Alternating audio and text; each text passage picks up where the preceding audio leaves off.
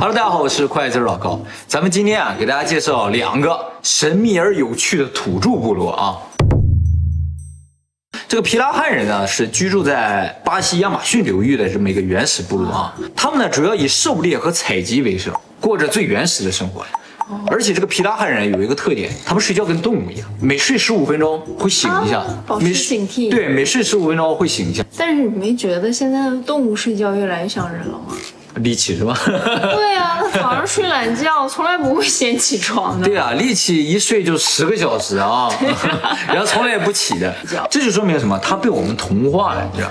这个皮拉汉人啊，他们自古就生活在丛林当中，他没有被同化，所以他们就保持着和野生动物一样的生活习惯。他晚上睡觉的时候，如果我们没有睡太吵的话，他会不开心啊。对对对，他会从楼上跑下来吼两句，然后自己再回去睡。那么这个皮拉汉人呢，除了睡觉上有特点之外啊，他被人类学家认为最有特点的是他的语言。这个皮拉汉人说一种语言叫做皮拉汉语啊，当然了。咱们现在世界上大部分的语言都是有一定互相联系的，比如说汉语和日语，它之间也是有一定联系的，比如用都用汉字啊，日语和韩语。啊，对对，都都很像的啊，语法有点类似等等。但是这个皮拉汉语啊，和任何语言都是没有关系。其实呢，这个皮拉汉语也不是说一一生出来的时候呢，它就和其他语言完全独立啊。当时在亚马逊流域还有很多和它类似的语言，嗯，但是那些语言啊，随着时间流逝就被侵略者或者其他周围的一些民族啊什么就同化了，就不分你我他，你们我们他们，哎，这跟日语有点像啊。日语其实不太借助或依赖这个人称代词。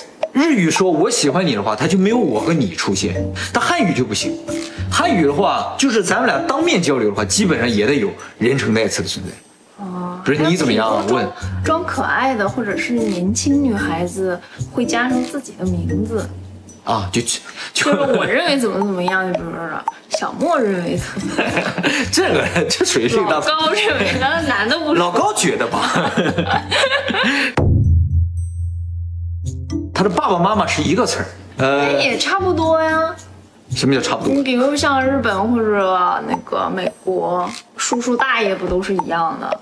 不过呢，这些词可能生活中用的是少了。没有用很多呀，你比如说小姨子、大姑姐，我的妹妹是你的小姨子，你的姐姐是我的大姑姐。哎，那你的妹妹是我的什么呀？小姑姐呗，没有这么说，小姑啊，小姑子，小小姑子。那你的妹妹我叫什么呢？小姨子呀。你的姐姐呢？大姨子。啊，不对，大姨。是。这也太难了吧？就是没有红黄蓝绿紫啊，什么都没有。我知道了。嗯，他们不穿衣服。哦，我想穿个红衣服，这不存在的吧？最常用到的，或者是化妆。其实啊，后来语言学家对他们的这个语言进行了二十年的研究后，发现他们并不是没有颜色的词，而是他们换了一种说法。哦，比如说他们说红色，他就说像雪一样；比如说绿色像草一样的，所以绿帽子呢就是草帽，懂吗？在他们这个语言里。他们只关注现在，他们语言里并没有说昨天怎么了，前一阵子怎么了，或者是明天以后完全不存在。哎，那我前几天要是管你借钱了怎么办？他们只关心活着的和眼前的事情，所以语言学家说啊，这个皮拉汉人是世界上最幸福的人，他们没有对于未来的不安的恐惧，也没有对对于过去的忏悔，所以完全不存在压力。而且呢，就因为他这个语言里不存在过去嘛。所以皮拉汉人是不存在历史，这也给人类学家和语言学家还有考古学家带来很大的麻烦。他们没有任何的这个历史材料或什么资料留下来。语言学家就说啊，人类语言的一大特点就是存在递归结构。啊，我给大家举个例子，什么叫递归啊？就是从前有个山，山上有个庙，庙里有个老和尚讲故事，讲了什么故事？就是从前有个山，山上有个庙。的这个循环，无限循环就叫递归。任何语言都能够描述这个事情，而皮拉汉语不能够描述这个事情。嗯，其实我一开始对这个事情非常的不理解，我就想，你就把一个练个句子硬塞到它前一个句子里，不就完了吗？后来我对这个皮拉汉语研究了一番之后，我发现做不到，他们一个句子就是一个词儿。他们通过把这个词儿啊进行一个复杂的变形，而让它拥有各种各样的意义。嗯，所以你在一个词儿里想加入另一个词儿，那是不可能的。它只有三个母音和七个子音，所以合起来总共有十个发音。啊，这是世界上最少的。那你知道这个世界上发音最多的语言是什么地方的什么语吗？很普遍的一个语言。不不，非常不普遍呀。说出来你可能都不知道，是一个非洲的国家叫博茨瓦纳，那个地方有一种语言叫控语。呃，我也不知道我发音对不对了啊。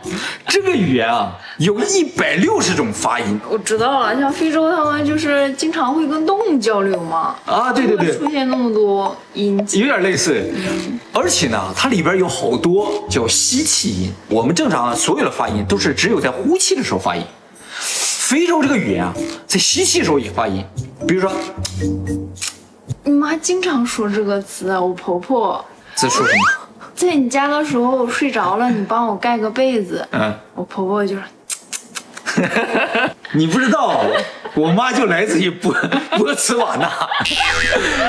你下次所有婆婆都会这样说。你下次问问我妈，是不是说的是控语？It's a special language which have four click sounds. The and the. Him That means let's go to dance. Him 他们比 box 都很厉害，是吧？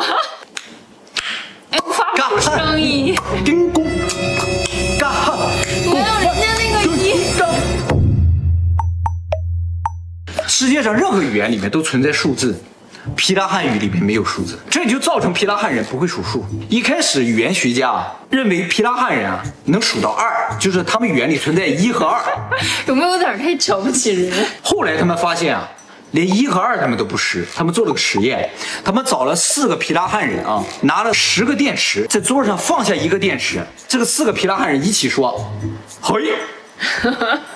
他们说：“哦，这个嘿就是一啊，然后又放了一个电池，四个皮拉汉人全都说嘿，啊他啊嘿是二，然后呢，放到第三个开始的时候，这四个人说的就不一样，有人说会，有人说又说了个别的词儿，那个词儿后来发现意思就是很多的意思，然后就开始放，一直放，就是从三个以后呢，他们就只回答会或者很多，一直放到十个都是这样，后来他们写了。”回应该是一，会是二，他不是放了十个电池吗？他就一个一个往下拿，拿下去一个，接人就说很多，又拿下一个，又拿下一个，一直拿到剩六个的时候，有一个人突然说会，哦。他们就纳了闷，会不是二吗？怎么六个他也会呢？然后他就继续拿，往下拿，拿到三个的时候，所有人都说回，回不是一吗？哎，回应该是单数的意思。后来这个语言学家觉得，回是指很少，会是指比很少多一点，然后再就是很多，所以他们不区分一和二，也叫相对的，相对的。也许人家说的是电池呢，或者是棍儿。也有可能，对呀，因为他们不识数啊。后来很多人啊想跟他们做生意，这帮人太坏了，就欺负他们不识数，所以骗了他们很多东西。然后这个皮拉人在这个贸易中受骗嘛，所以他们就拒绝和外人做贸易。就外面人太坏了。对，而且呢，他们向语言学家求助，希望语言学家能教他们一点数字方面的这个知识。语言学家就真教了他们八个月，教了八个月之后呢，发现。皮拉汉人是无法学会数学的，他们教了八个月都无法计算一加一等于二。这语言学家后来就开始分析他们为什么无法学会数学。对呀，就是说他们生活中是不需要数字，这是第一个原因。嗯。第二个原因就是他们语言中不存在递归结构。长得亚洲人。对，长得像亚洲人啊。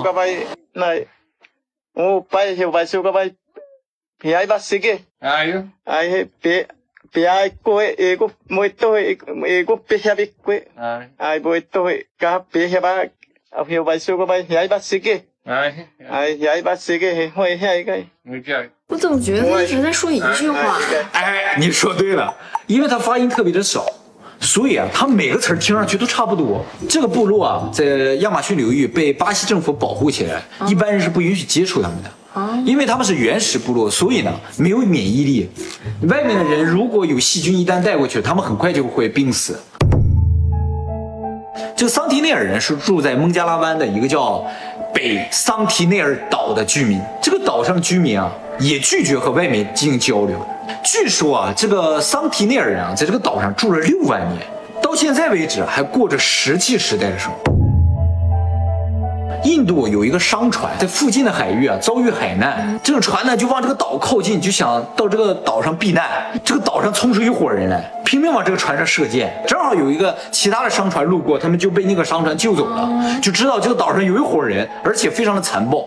后来，这个英国政府啊，就想跟这个岛上人交流交流、联系联系，他们就派了一伙人去，因为语言肯定是不通的嘛，所以他就把附近岛上一个人拉去了，一起去。结果那个人到这个岛上去之后，发现和这个岛上人没法进行交流，语言不通，就意味着这个岛啊，至少有上千年和其他的任何岛屿没有过联系了。国家地理杂志你知道吧？啊，很有名的。这个国家地理杂志啊，就派了一组工作人员，想到这个岛上去做一个纪录片儿。嗯，结果还没等靠近这个岛，就一片箭雨飞过来了。这导演腿上中箭，所以整个小组立刻就撤了。又有一个船在附近海域遇难。就靠近这个岛了，结果呢又是一片箭雨啊，这帮人又跑了，结果船就留在这个岛上。现在在谷歌地图上还能看到那个船，真的想看，看到吗？这船哦，这个船已经过去了三十七年了，啊，这个残骸还留在这儿啊。印度的一个学者组织了一伙人。带着各种好吃的，比如说像椰子啊，然后到这个海边去尝试跟他们交流。正好当天啊，海边有一些小孩儿，这些小孩就很开心，然后他们就往那个海里扔椰子，那小孩就去拿那椰子。这算是近代唯一的一次和他们最近距离的接触啊。然后，但是呢，这些学者就说有可能会有疾病传染到岛上，他们也担心，或者再一个就是怕被攻击，他们马上就撤了。这也是唯一的一次比较成功的和他们接触上啊。两个印度人啊，在这个附近海域打鱼，然后呢，晚上呢就在船上睡觉了，然后扔下锚，结果这个锚啊没有抓住地，船呢随着这个海流啊飘到这个岛附近去了，结果一片箭雨飞过来，船上人被扎死了。那怎么知道的呢？他在飘的时候，周围有些渔船，你渔船看他这个船往这飘，就大喊呢，说不要靠近那里，不要靠近。但是这个船上人睡得很死，没听见。结果就看一片鲸鱼炸在这个船上，其他渔船人就报警了。印度警方就派了直升飞机来要营救。直升飞机来了，这帮人就往这个直升飞机上扔锚啊，直升飞机都被打回去了。穿透力还有射程这么厉害，相当狠了。直升飞机最终也没能够靠近，尸体也没有救回来。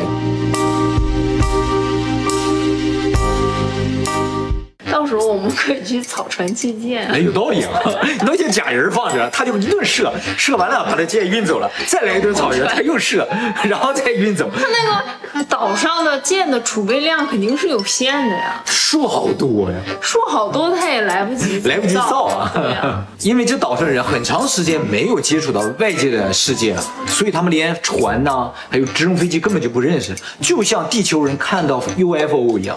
咱们现在人类如果有一个 UFO 很明确的就在地球上上空在这飞，人类肯定拿导弹打的，一个道理。会啊，我会马上打开游戏。